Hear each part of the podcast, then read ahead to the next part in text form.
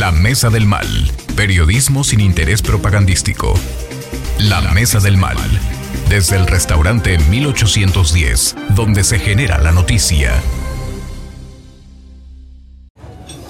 Muy buenos días, ¿cómo están? Bienvenidos a la Mesa del Mal. Transmitimos desde el mejor restaurante de Plaza de Armas, restaurante Querétaro, 1810.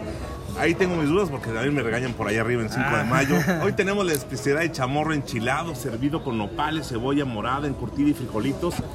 Refrito, ah no, frijoles negros de la olla. Qué rico, qué rico la especialidad del día aquí en 1810 en la Mesa del Mal. Periodismo sin afán, sin afán prota- propagandístico. Pues eso dice- dice, eso dice la que entrada. Nah, es que. Ah, otra. La Mesa del Mal, siempre imitada y jamás igualada. ¿eh? Este es el podcast de los periodistas. Saludo con mucho gusto a Mauricio Villalón Renó. Hola, Rafa, buenos días. Y además, la- Productor. El, el- el productor, el poder tras el poder. Fernando Ah. Periagua, ¿cómo estás? Amigos, ¿cómo están? Buenos días. Don Rubén Galicia, ¿cómo está? Desvelado, pero aquí estoy. Regresa- ya Sí, recién desempagado. Y tenemos de invitado especial al dirigente del Partido Verde y diputado local, Ricardo Estudio Suárez, arquitecto. ¿Cómo estás? Muy bien, buenos días y pues un gusto estar aquí con todos Bienvenidos ustedes. al Averno. Bienvenidos al Averno La del Mal. del mal. Oye, ¿sí Hoy- sabes cuál es la ley de esta, de esta mesa? No, no sé, pero pues de una vez. Se puso nervioso. La ley de la Antes mesa de- del mal es, es el que se sienta, se aguanta. Pero afortunadamente eso es cuando estamos fuera de micrófono. Bueno, es parte de la carrilla rutinaria. Pues, Ricardo, hay muchos temas, este, presidente del Partido Verde, hay por dónde quieran llegar. Yo les doy, por favor, también empiezo a, también a despejar la pista del, del micrófono para quien quiera, por favor, adelante, No, señores. adelante, Oye, la bienvenida a Ricardo. de todo, la verdad. Yo soy una persona abierta y entre una mesa de confianza como ustedes, profesionales, se vale que me pregunten absolutamente de todo. Oye, arquitecto, yo quiero aprovechar, a ver, este, se, se, aprobó este fin de semana eh, la reforma electoral. Ajá. Eh, desde tu perspectiva, ¿cuáles son los pros, cuáles son los, po- los contras? ¿Qué le faltó o qué le sobró a la ley? ¿No? Mira, yo desde nuestro punto de vista, y te lo digo porque me ha tocado coordinar desde el 2009 las campañas del Partido Verde. Coordinar a, a nivel general, no coordinar una campaña propia, no coordinar este eh, campaña de alguien más, sino de los 39 cargos que se juegan cada tres años aquí en el estado de Querétaro. Yo creo que esta ley, esta reforma, bueno, primero, para que la gente más o menos esté en el contexto, se reformaron 57 artículos. Ajá. De estos 57 artículos, lo que yo veo es de que se le dio un orden al interior de lo que es el instituto. ¿A qué me refiero? Por ejemplo, se determinaron funciones de eh, todo lo que tiene que ver con, eh, con, las personas que están encargadas de llevar a cabo la, eh, el seguimiento de la, de la propia campaña, los representantes distritales, el tema de registro que nosotros propusimos que hubiera un solo registro, porque te tenías que registrar ante el INE, ante el IEC, inclusive hasta tres registros y pierdes mucho tiempo. Y el tiempo que te dan es muy poco. Como partido, en el momento que tienes que este, registrar una fórmula, que no nada más el presidente municipal, son los este, 9, 12 regidores, más suplentes. Es una cantidad impresionante de documentos. ¿no? Es, Son de las cosas que, se, que veo que son favorables. Sí, es- es- eso veo que, que la ley va a funcionar en esta elección, pero va- puede ser perfectible. ¿Qué veo que, que le faltó? Primero nos faltó tiempo para analizar de lleno a un debate profundo a un análisis de foros de consulta que creo que, que, que son los que nos hicieron falta. ¿Y por qué lo digo? Mira, nosotros teníamos algunas eh, propuestas. Por ejemplo, yo he peleado mucho que las campañas en los últimos tiempos, quien, quien pone... Quien pone, quien, quien tiene más recursos económicos es quien tiene más probabilidad de ganar. Y lo vemos, los ejemplos son las últimas campañas. ¿no? La gente que no, o los partidos que no pueden eh, acceder a esa gran cantidad de recursos económicos, pues su forma de, de comunicar son los debates, las entrevistas que hacen favor los medios de, de comunicar. pero ¿cómo comparas contra una cantidad impresionante de espectaculares, ¿no? Con el aire, O sea, desconoce. 200 espectaculares vimos la campaña pasada, ¿no? Por, por candidatos a, a- a, este, a diferentes cargos. Entonces, nosotros peleábamos mucho que hubiera eh, una planteamiento en la propia ley de campañas austeras, de campañas que no desperdicien el dinero, el material. ¿Cuánto material hemos visto tirado de panfletos, de lonas? Es una contaminación tremenda y que no hay una eficiencia realmente de esa publicidad. Son de las cosas que creo que debimos haber entrado. Y aparte también al tema del dinero. Mira, como partidos políticos, a nosotros nos fiscalizan cada peso que gastamos durante todo el año, cada mes, y nos ponen unas multas tremendas y terribles en el momento en el que eh, para criterio del Instituto Nacional Electoral no está teniendo objeto partidista. ¿Por qué no haber implementado esto en las campañas también? Primero, ¿de dónde viene el origen del dinero? ¿no? Porque lo vemos en las campañas, el derroche impresionante y dices, bueno, pues ya después compruebo, ya después, ya una vez ganado, ya este, ya veo cómo le hago, ¿no? Y yo creo que eso tiene que, tenemos que migrar, tenemos que tener campañas mucho más ciudadanas, más austeras, con menos gasto, con menos despifarre y lo más importante, no sabemos a ciencia cierta de dónde es el origen de todos estos recursos, porque bueno, pues, sabemos que hay eh, recurso público para los partidos, pero todo lo que es el financiamiento O sea, no se audita, pues. privado durante la campaña no te auditan después, pero en ese momento puede haber Y ahí se puede 15, perder un vamos, mar ahí de hay un dinero. mar de, de dinero y en 15 días puedes invertir lo que no te imaginaste que, que puede invertir. Eso, es- eso es lo que yo peleaba. Que- Las famosas cajas de huevo, hermano. que- que yo, yo peleaba mucho que hubiera esa, esa tendencia para las siguientes elecciones y que hubiera más equidad en ese tema.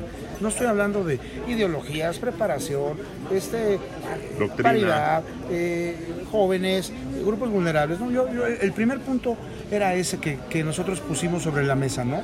Otro, sí. Sí. Se aprobó el, te- el tema este del 3 de 3. Eh, ¿Cómo lo observas? ¿Qué le faltó? Hay una diferencia, a mí me, llamó la atención, el, que en la ley federal habla del el registro en el... O de la, eh, Padrón de ¿quieres hab- violentadores. en el- el padrón de De- violentadores. y de deudores Y alimenticios. aquí se añadió que sea sentencia firme. ¿Por qué la diferencia?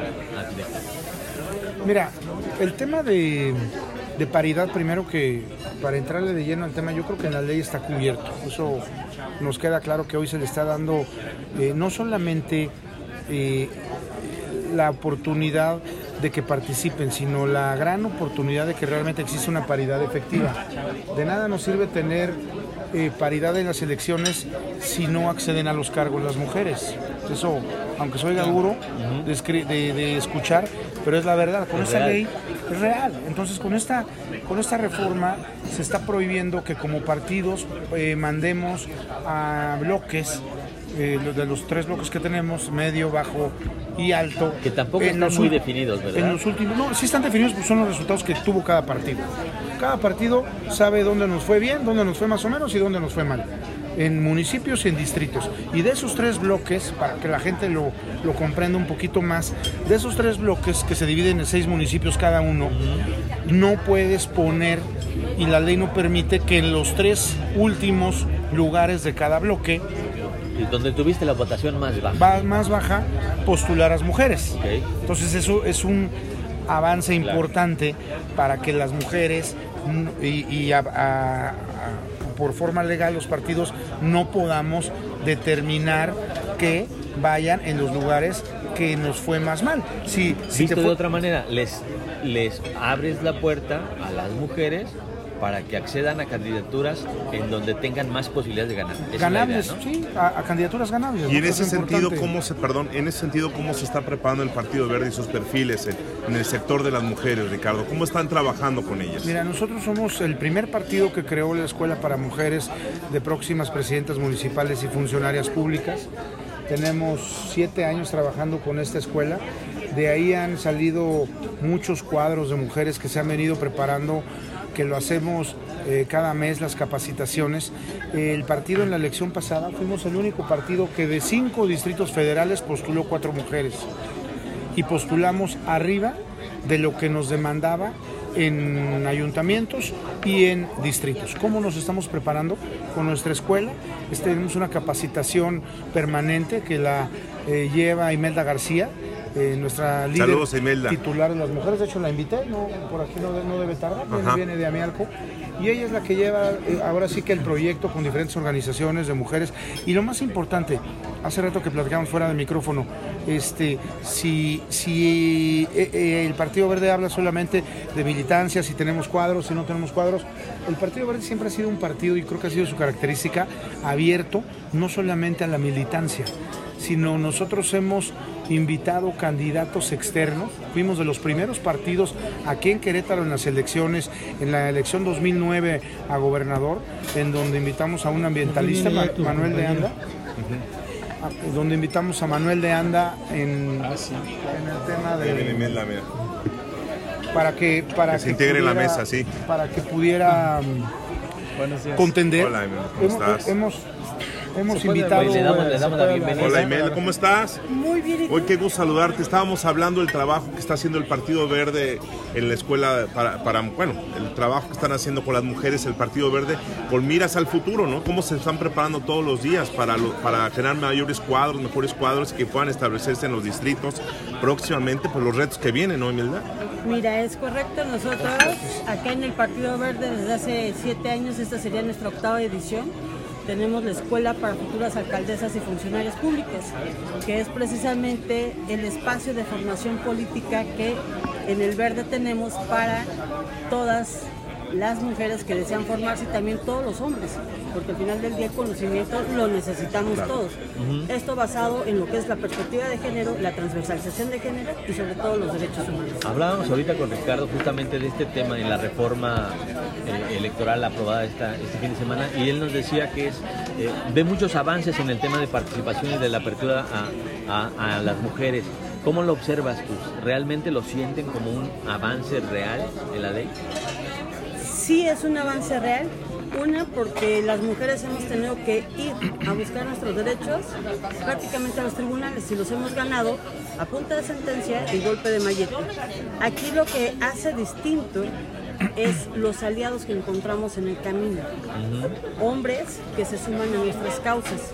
No con esto son feministas, porque los hombres no son feministas, pero sí son nuestros aliados porque hay otros hombres que les molesta mucho que las mujeres incluso tengamos el atrevimiento a levantar la mano por una candidatura que creen que únicamente les pertenece a ellos.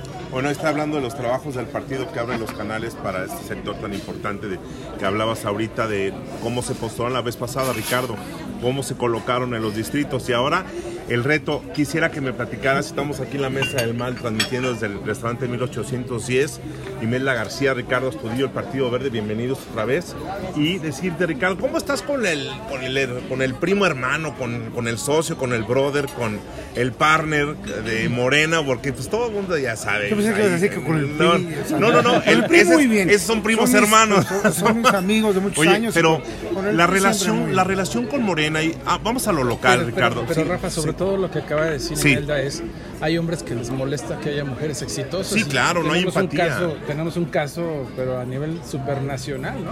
Un señor que está enojado porque a una señora vendía gelatinas y ahora hace edificios Bueno, primero que vendía tamales, ahora que vende gelatinas, ¿no? No, Como primero vendía pecado. gelatinas. Pero e- esta mujer hace edificios inteligentes y está enojado el otro. Está señor. enojado y puros descalificativos, ¿no, Imelda? Pero no creo que esté enojado. ¿No está enojado? yo, mira, Ya, ya, perdón, Xochitl tuvo que correr a su, a su staff de marketing porque su primer principal promotor es en Palacio, ¿no? Pero de, de- de este lado también eh, no olvidemos, en, en los tres partidos que estamos integrando este proyecto de análisis a nivel nacional, eh, tenemos una mujer que es Claudia Sheinbaum y que no tendríamos ni nadie por qué estar enojado ni cerrar las puertas porque a final de cuentas todo todo parece que que se va a cuadrar por ahí el tema, ¿no? O sea, Eh, que va a ser un duelo de mujeres. mujer, ¿no? Y que fíjate que Mujer contra mujer. ¿Qué, qué experiencia tan padre vamos a vivir ¿Qué decía? en Mujer el contra país. mujer. O sea, Mujer contra si te mujer, hubieran dicho claro, la esto canción. hace 10 años no Qué lo hubieras interesante, creído. ¿no, Imelda? ¿no? Claro, algo algo quieres supuesto. comentar ahí. No, lo hubiera- no lo hubiéramos creído. güey. ¿Qué, qué ibas a decir, Imelda? Que entonces, en- entonces ahora sí tendríamos un piso parejo. Porque cuando las mujeres contendemos Oye, un contra café los para hombres, Ricardo entonces tiene una disparidad tremenda. Y te lo digo porque a mí me tocó ser candidata al Senado en fórmulas de hombres. Ah, sí. Entonces, eh, yo me encontré con la crueldad incluso de los medios de descalificarme por el hecho de ser mujer. Me descalificaban por casual, mi ¿eh? físico. Me descalificaban porque aprovechaba o no aprovechaba las oportunidades cuando no eran tanto oportunidades en los, en los debates, ¿no? sino no ponían atención en la, en la propuesta y en la esencia de lo que nosotros como verdes traemos o como mujeres tenemos Mira, hay una, para experiencia, ofrecer. hay una experiencia ahí, lo que dice Imelda, que tuvimos en el Partido Verde, que creo que marcó la... Sí es Que, casual, ¿eh? que- Todo que- marcó la pauta.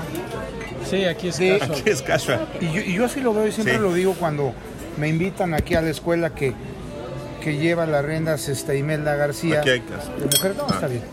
Eh, siempre lo digo como ejemplo, que a lo mejor ya la gente no, o, o no nos acordamos, pero en 2009 nosotros postulamos a la primer mujer a gobernadora en, en esta nueva era, antes de que fuera eh, Celia y que fuera Adriana de la Sierra. ¿Perdón? Aline, Aline Albert Pradas fue. Adriana. Alín, ¿verdad? No, no, no, Adriana. No, pero antes, mucho antes, Aline. Antes fue Alín. Ah, sí, pero ya en la nueva era, en- ya Ah, la- con las nuevas... en la eh, era Astudillo. No, no, no. Astudillo. No, no, no, En el astudillismo. en la- en la era que- no, Rafa, en, en la era que hay competencia real de los partidos. Claro. En la era Sí, que Pepe claro. le gana al PAN. En la era que el Partido Verde gana un Los primer municipios. municipio. O sea, en la era que realmente ya existe una competencia real en la democracia en el estado de Querétaro y en muchos estados. En esa era me refiero, en la era de que pueda haber competencia y que pueda haber eh, triunfos de partidos emergentes y que pueda haber alternancia de partidos grandes. De esa era me refiero, no de la que ibas de candidato este, y, y- y difícilmente había oposición. La única oposición que había Era pues, era el PAN, ¿no? Sí. Y, y, y tan es así, lo, Bueno, lo y el consiguieron. PRI, ¿no? En esa, en esa era, en esa época, nosotros postulamos a una mujer, Adriana, Adriana Barrera de la Ah, Sierra. Adriana, sí. sí. Y no aguantó la presión, lo que dice Imelda, de ser candidata a gobernadora. Y a media campaña me renuncia. Llegó a la oficina del Partido Verde, me dijo, yo ya no puedo seguir más. Es una tensión impresionante, no aguanto la presión, no aguanto los debates, todos contra las mujeres. Y me dejó vacante, algo inédito, el cargo a gobernador.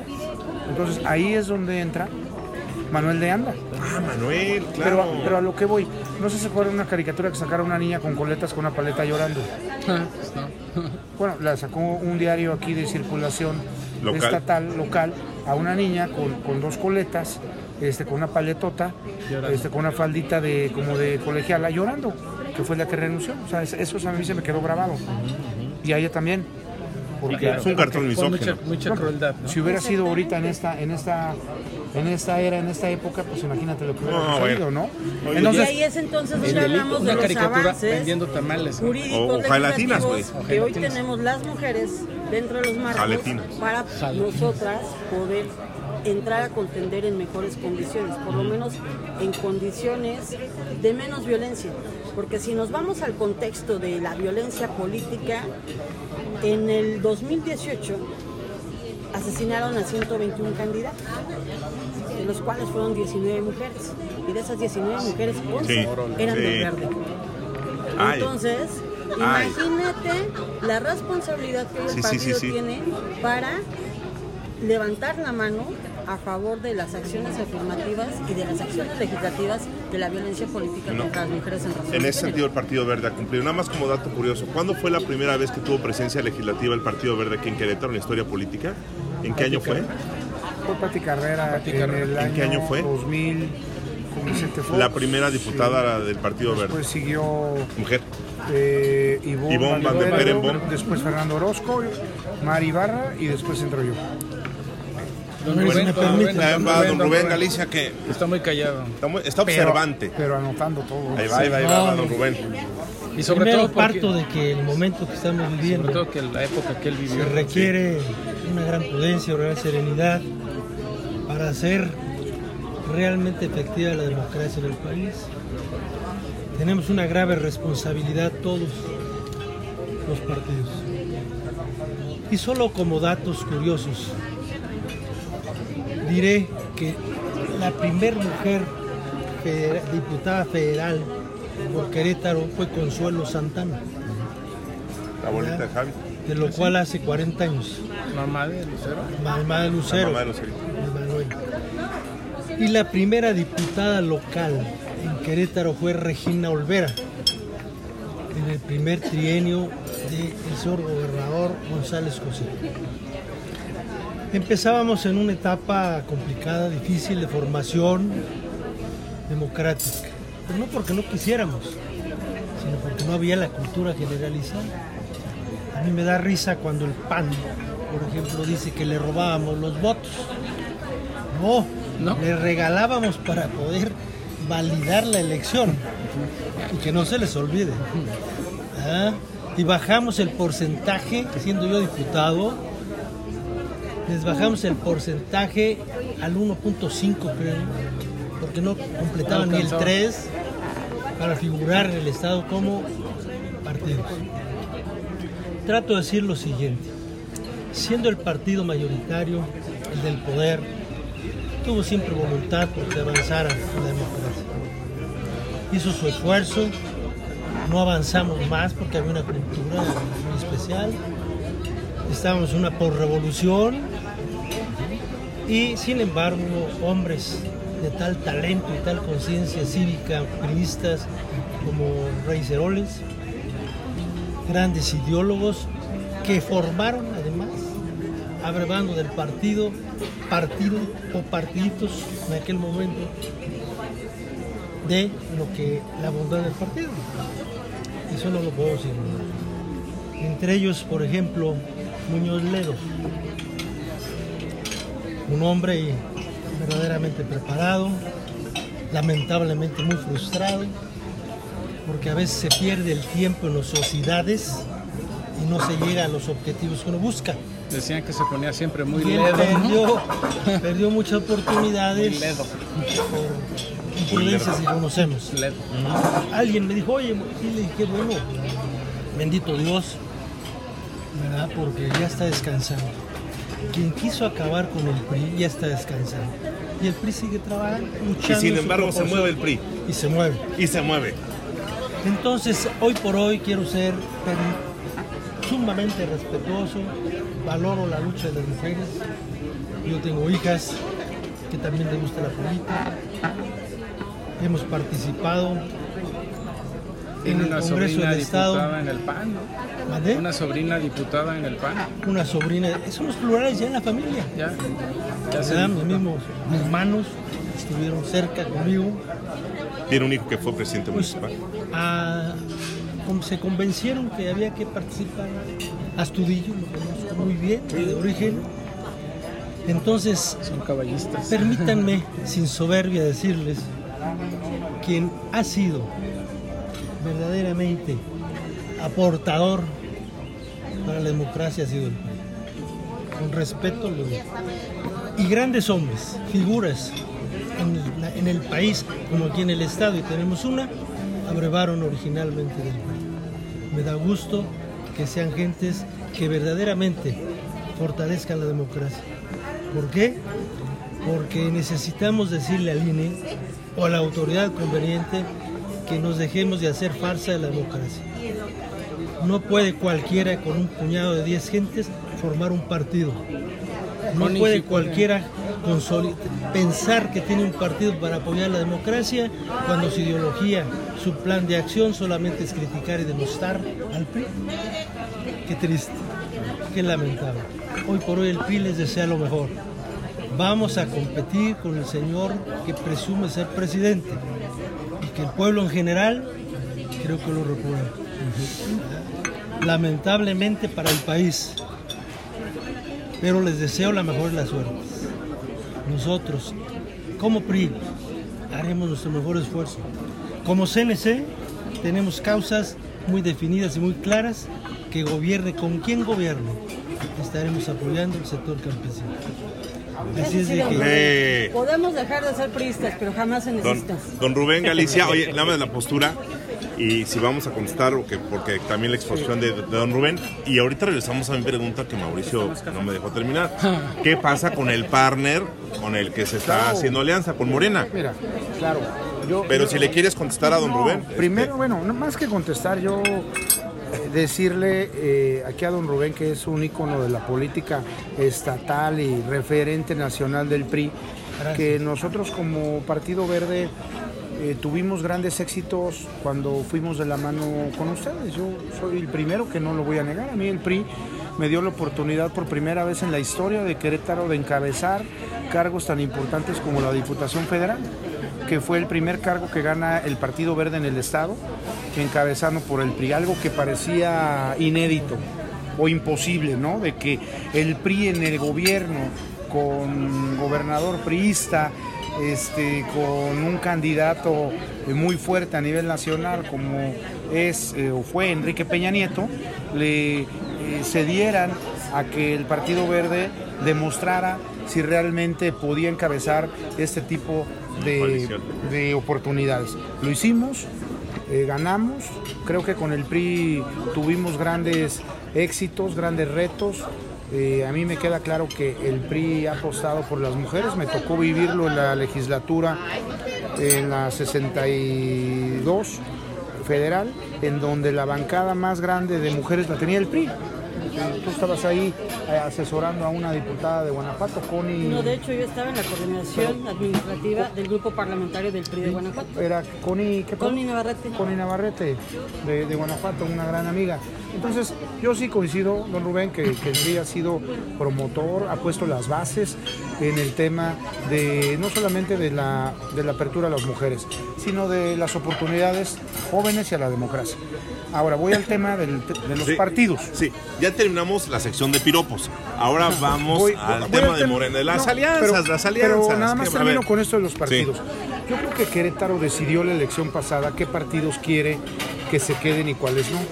Vimos una cantidad de partidos nuevos que se crearon específicamente para un objetivo, ya sea para denostar, ya sea para ganar espacios y quitar a otros, para el tema económico, para quitar, porque hicieron un desbarajuste con los candidatos y candidatas. A mí me tocó vivirlo.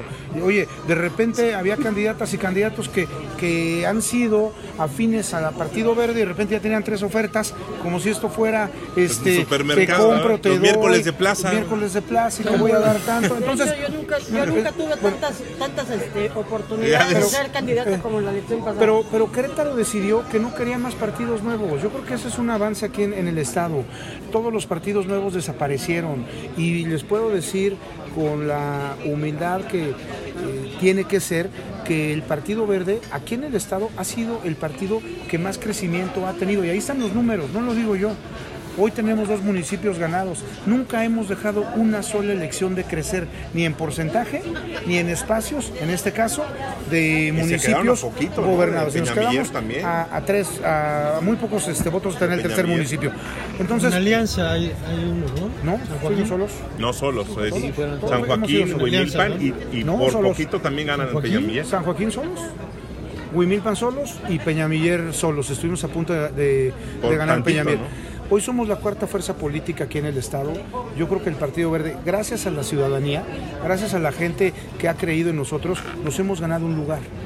Nos hemos ganado esa posición cuarta que no es cualquiera, ¿eh?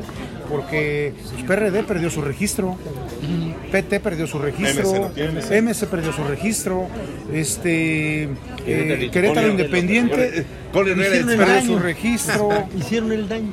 Este, sí, PES perdió su registro. Sí. O sea, no es cualquier cosa que hoy en Querétaro seamos cuatro partidos. Somos de los pocos estados que solamente cuatro partidos están en la jugada, con lo que eso significa, ¿no? Entonces, para mí, como dirigente del Partido Verde y con todo el equipo que me acompaña, en el caso con el tema de las mujeres y de todos los municipios, pues es una responsabilidad doble la que nos tenemos que preparar para lo que viene, ¿no? Para, el- para la siguiente elección. Ahora vamos a lo que tú me quieres. El partner, el, el par- nada más de- déjame, don Rubén, eh, el partner, ¿qué pasa con el partner, con Morena? ¿Cómo se están arreglando? ¿Cómo están las cosas con miras al 24, Ricardo? Mira, hay, yo Pero ahí antes, permíteme. A ver, ¿qué pasó? Un cafecito, por favor. Mi líder del Verde acaba de manifestar que nunca le fue mal con el PRI. Mi pregunta, mi incógnita, es por qué hoy no el PRI Ah. y si Morena. Porque ya el PRI, este, bueno, que Y responda. que si un Mira, viejo amor ni se olvida ni se deja. Hay, hay, hay cuestiones, ingeniero, que no están a la, al alcance de uno a nivel nacional. ¿no? En- eh, hubo estados en donde hubo experiencias que no fueron tan favorables en el tema de las eh, coaliciones al final con el Partido Verde. Hubo diferencias al final con el propio expresidente de la República, ya con el Partido Verde, y eso creo que llevó a tomar las decisiones de, de lo que hoy el Partido Verde está explorando con, con- con los partidos. ¿Cómo se están preparando con Morena? A ver, hay una excelente relación, eso yo creo que es importante decírselos. Yo, yo veo que, que aquí de, ¿somos cuántos? ¿Cinco? ¿Seis? ¿No? Seis. ¿Seis? que de seis, este, cuatro están completamente en contra de lo que está sucediendo a nivel No, nacional. no, aclaration, aclaration bueno, hay, una abstención. Hay, No, alguien que no, no- no, todavía no. se manifiesta. Ah. Hay alguien que no se manifiesta. A ver, de- Pero a bueno. ver, don Rubén, No estamos en contra de él, sino de la razón. Ah, bueno. Entonces, A favor este, de la razón. A favor de la razón. Bueno, Ok, este, a ver. entonces, nosotros tenemos una excelente relación con el presidente de la República, somos aliados de él. Hemos hecho grandes acuerdos tanto en el Senado como en la Cámara de Diputados. Ahora, ¿cuál es la relación? Extraordinaria. Yo creo que el, el ejemplo que dimos de los tres partidos con seis personas que buscan en una eh, encuesta nacional, en un recorrido para medir la aceptación de cada uno, este, eh, pero al final con el compromiso firmado, el acuerdo firmado de quien tenga, obtenga la mayor aceptación a nivel nacional, todos nos vamos a sumar con esta persona. A mí me da mucho gusto también que el frente opositor ya también haya, o sea, yo, yo, yo no soy de los que de los que me gusta eh, ¿te tener gusta que haya tiro? que- que- o sea, que hay que- tiro? para que la gente decida y la gente compare y que no se sienta que esto fue algo en donde no había una competencia. Qué bueno que exista hoy ya una figura, Muy desleal. una competencia. ¿Ahí desleal? Bueno, Muy, muy desleal. todavía no empieza. No, a ver, perdón. Perdón, ¿eh? No, no, verdad. Estamos en... Pues es que para es eso la- es la esa mesa. es la mesa del mal. Aquí aguantamos. Perdón. Tú acabas de decir hace un momento, lo felicito, esta ley por la que preguntaba nuestro amigo, en la que la base fundamental es la austeridad, Así es. que no haya el desperdicio, el derroche del dinero que estamos viendo en las corcholatas. Me parece totalmente desleal. No me espanta, porque he vivido situaciones. Pero ahí no hay avance, hay un exceso de recursos oficiales, oscuros. Me atrevo a decir que lo sé Obrador, propiciados por él, por él del narcotráfico. El que nos responda a ver si es cierto o no. Mientras los demás partidos están haciendo un modesto esfuerzo, porque no se puede. La cara de Bueno, por Quiere, ahorita los quiere decir, no termino, quiere decir que no hay avance en la gente que maneja los destinos de este país, sin un exceso, un abuso muy claro y además Sí. hasta de cobardía. No se vale en un micrófono desde Palacio a, tocar, a atacar no a la candidata, sino a una mujer. O sea que se está usando toda la fuerza del Estado. Total. Siento que hay un déjà vu. me voy a Me estoy viviendo un déjà vu. Porque eso se hacía también en otras Me voy a épocas. No, a ver. La mesa del Nos mal. critican a Oye, nosotros la del mesa de la- pasado, y el futuro en este momento está peor. La mesa del mal ya. La de la mesa del mal se está terminando, se Pero está agotando. Pero 10 pero minutos más. 10 minutos más porque esto está. que- Está el consomé calientito.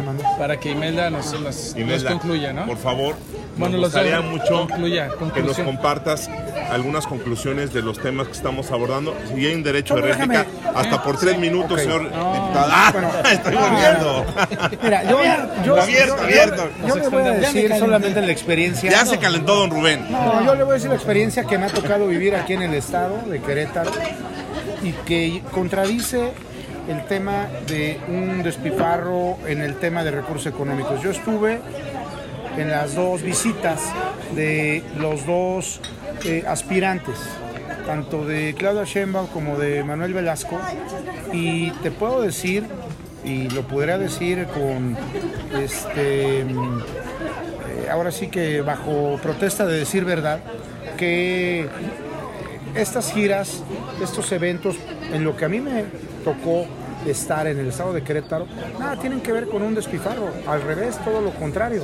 Eh, Manuel Velasco, exgobernador de Chiapas, con eh, la, la cantidad de cargos que ha tenido en una, pues más, Fernando estuvo ahí, no estuvieron ahí, una, una visita muy austera que se resumió prácticamente en una rueda de prensa y una caminata en el centro. Claudia en eh, Shema en una visita a Plaza de Armas, en un lugar en donde, en donde no nos costó, o no le costó, bueno, no nos costó a nadie el, el tener una plaza pública en el que la organización, como dice Rafa, a lo mejor muchas veces como es de voluntarios, de ciudadanos, no es de empresas este, de seguridad eh, contratadas o de guaruras o de... pues, las cosas de repente se pueden este, Salir. salir de las manos, ¿no? Se te va el sonido. ¿Por qué? Porque el sonido no es una empresa que llega en su tráiler y lo eso fue instala. su cumpleaños de este, eh, un pastel ahí improvisado. Mariachi. Y, y vámonos, y, y se vino por carretera. O sea, Sí. lo que me tocó vivir a mí, la verdad, eh, no es un, un tema que, que haya visto de que, oye, mira, ya está esto, y tienes que llevar tantos camiones, y tienes que este, mover a esta gente. La gente Tal llegó. vez, Autudillo, no, no contradigo tu postura porque no he estado presencialmente en Querétaro, pero de recorrer casi medio país. Y si sumamos la cantidad de espectaculares gigantescos, nada más espectaculares, ya es una cantidad verdaderamente asombrante. Y si los medios de comunicación no mienten, los movimientos que hizo esta señora en el Estado de México, en la Ciudad de México, en la capital, ha sido espantoso la movilización, la cantidad de camiones que ha utilizado. No nos espanta, solamente que no, se den golpes, que no se den golpes de pecho. Y entonces podría decir que bajo los estereotipos de género, hoy estamos hablando de una crítica sumamente machista, porque se critica a la mujer que hoy está tratando de contender por el máximo cargo que la Constitución confiere y que el país tiene, el cargo unipersonal a la presidencia de la República, que hoy históricamente las mujeres tenemos la oportunidad de decir, una mujer va a dirigir los destinos de nuestra matria. Llámese una candidata u otra. Y no nos asustemos, don Rubén, porque pues bueno, si aprendí la institucionalidad fue de la escuela del PRI. Mi abuelo fue fundador del PRI allá en los años de la Revolución, A ver. Elías Calles. El mío, el mío. Y mi abuelo se llamaba Ponciano García Chaparro, primer maestro rural, fundador de la CNC. historia. Y entonces, no vamos lejos, Querétaro es icónico. Hace casi 213 años, con tres golpes de tacón, exactamente aquí a espaldas, se gestó el primer movimiento en el que una mujer dio el primer paso, doña José Ortiz de Domínguez, que fue el movimiento independista. Luego vino el movimiento revolucionario, donde las mujeres también tuvimos una parte sumamente importante. ¿Por qué? Porque de ahí precisamente nacieron las primeras candidatas. Hermila Galindo, y después, hoy día, que son las sufragistas, porque somos el movimiento de las sufragistas, donde hoy tenemos la paridad en la participación. Una cosa es que podamos criticar o podamos emitir una opinión sobre el trabajo de una mujer y otra cosa es que critiquemos a la mujer por ser mujer. Ya, perdón, nada más, sí, para que tenga aquí la réplica, don Rubén, estamos un poquito ya cortos de tiempo. Un minuto. Nada más una pregunta. ¿Se habrán conocido Leona Vicario y doña José Ortiz de Domínguez? ¿Se conocieron? ¿Fueron de la época? Todo Porque las dos son heroínas, ¿no? Sí. Do- doña Leona Vicario. Pero imagínate, no vamos lejos, te voy a, a lo mejor es, es un dato que no sí interesante, tienen. ¿no? Pero Hermila Galindo Sí. fue quien redactó la Constitución y ella ya hablaba de la igualdad de los derechos entre hombres y mujeres y sobre todo el derecho al divorcio, los derechos reproductivos y los derechos políticos, que es el primer derecho que las mujeres 1917. internacionalmente buscamos. Exactamente. Ella es la primera mujer en ganar una elección a diputada federal en urnas. Pero ¿qué crees? que le quitan el triunfo porque le dicen que en el 35 la Constitución dice que tienes que ser ciudadano y eres ciudadana. Desde ahí vienen nuestras luchas. Gracias, Imelda. Que quede claro lo siguiente. Permítame, don Rubén, que va a acercar. que quede muy claro lo siguiente. Ni como hombre partido, ni como persona atacaré jamás a la mujer. La pregunta con la que se inicia eso es Rafa dice cómo va lo de Morena. Y me estoy refiriendo a candidatos. Y en candidatos la competencia debe ser pareja. Y estoy refiriéndome al recurso oficial. No he hecho una sola mención ni a la candidata ni a ninguna mujer, porque siendo presidente del partido, a 10 mujeres propusimos para los puestos de elección popular. Que quede clara la postura como hombre de partido y como hombre, mi respeto absoluto a la mujer. Pero en la competencia electoral es competencia y creo que sería minimizarlas y poner en otro plan las cosas. Tú sabes perfectamente, tú más que nadie sabes perfectamente mi actitud con las mujeres. Para ti, para una Connie, y para otras más, que fui a llevarlas de la mano contra las decisiones de mi partido. Que me gané malas enemistades, y tú sabes con quiénes, porque no les fallaran a las mujeres. Porque hay que ser respetuosos, independientemente de las leyes que protejan a Toda mi vida- ustedes. Yo siempre respetaré a la mujer para cualquier Toda mi vida voy a agradecer la defensa que hizo su hijo, mi gran amigo Rubén Galicia, cuando me violentaron siendo dirigente de mujeres de la CNC. Y usted sabe su historia. Las mujeres siempre serán Ya nos, ya nos tenemos que ir. Ricardo Astudillo Suárez, dirigente del Partido Con- Verde, diputado de local. ambos, ¿no? Conclusión, por favor, en este 1810 bullante, diría Oye, yo. y, y yo creo que hacemos una segunda parte, ¿no? Porque esto está muy Sí, bueno. esto está muy bueno. Y quedaron, se quedaron vivo muchas cosas en en el tintero. ¿no? Hay muchas cosas en el tintero y también en Juriquilla. Mañana viene Marcelo Ebrard. La verdad es de que quedaron muchos temas que se pueden platicar de la reforma. la primera pregunta de Fernando apenas tocamos uno. Uno, O sea, es pero la es- mesa del mal no night. Es, no es cualquier cosa las reglas que vamos a tener para la siguiente elección.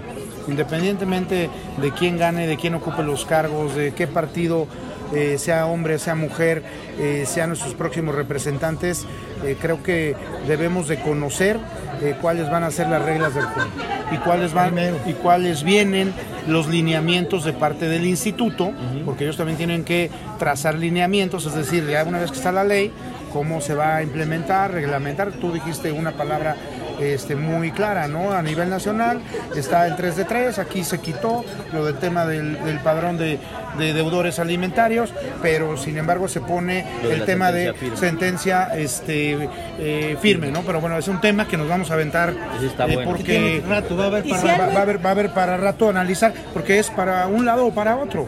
O sea, está, está de una forma está eh, ya plasmado en la ley, pero lo importante de las leyes que hacemos los legisladores es que no queda interpretación de nadie. La ley se tiene que ejecutar y se tiene que llevar a cabo. Fotito, Y fotito. Pueden ser este, consejeros, yo voy a seguir hablando porque Sí, claro, claro, esto es tengo casual. poco tiempo, entonces este, eh, Adelante, el- lo más importante de las leyes que hacemos los legisladores es que no queden a interpretación de nadie, sino que vayan de acuerdo, y con esto termino, Mau, Fer, y Ingeniero y Rafa, Sí. que vayan de la mano con nuestra constitución política de los Estados Unidos mexicanos. Eso es lo más importante. Entonces, de ahí se parte todo. Y yo quiero que puntualizar. Sí, que en el Partido Verde tenemos un dirigente que es aliado de nosotras y que no le va a doler dejar los espacios para cumplir la ley porque lo ha hecho. Muchas gracias. Exactamente. Vamos a culminar esta, esta primera parte. El Partido Verde está preparado para el, para el futuro. Gracias, Ricardo. Seguimos platicando en una segunda parte porque hay muchas cosas, Fer, que se quedaron en el tintero. Concluimos nada más para despedirte, Fer. Muchas gracias por... No, gracias a ustedes, gracias Ricardo, gracias Belda, eh, ingeniero, muchas gracias y sí, yo creo que vale la pena seguir platicando de este tema. Hay muchas cosas ahí en esa ley que además se seguramente va a ser impugnada eh, y todavía ha- habrá cosas que platicar. Mauricio. Pues muchas gracias a Imelda, gracias a Ricardo desde hace muchos años, gran amigo de todos nosotros, eh, por la gentileza, por la hospitalidad y por eh, pues el diálogo franco ¿no? que has tenido. Atreverse a llegar a la mesa Sí, del mar, porque claro. al venir aquí a la mesa del mar. Y bueno, somos benevolentes, no somos... este, Gracias a todos, muy buenos gracias, días, Rafa. escuchamos. Y yo quisiera, Sí, eh, como se pone tan interesante este tema, seguir, como les dije, una segunda parte. Sí. Y tal vez este, nos traigamos equipo para sacarla en vivo de una vez, ¿no? Ojalá y, y- y podamos En video, eh, con- empatar con la agenda Sí. de Ricardo, el diputado Ya Ricardo. de acuerdo. Y de Imelda para seguir con estos temas tan importantes, el transitar del Partido Verde en Querétaro y a nivel nacional. Muchas gracias. Gracias. Gracias. buenos días. Desde el restaurante 1810, donde se genera la noticia, el análisis de los temas de actualidad, el debate desde el punto de vista más crítico y el chacoteo intenso. Esta es La Mesa del Mal, el podcast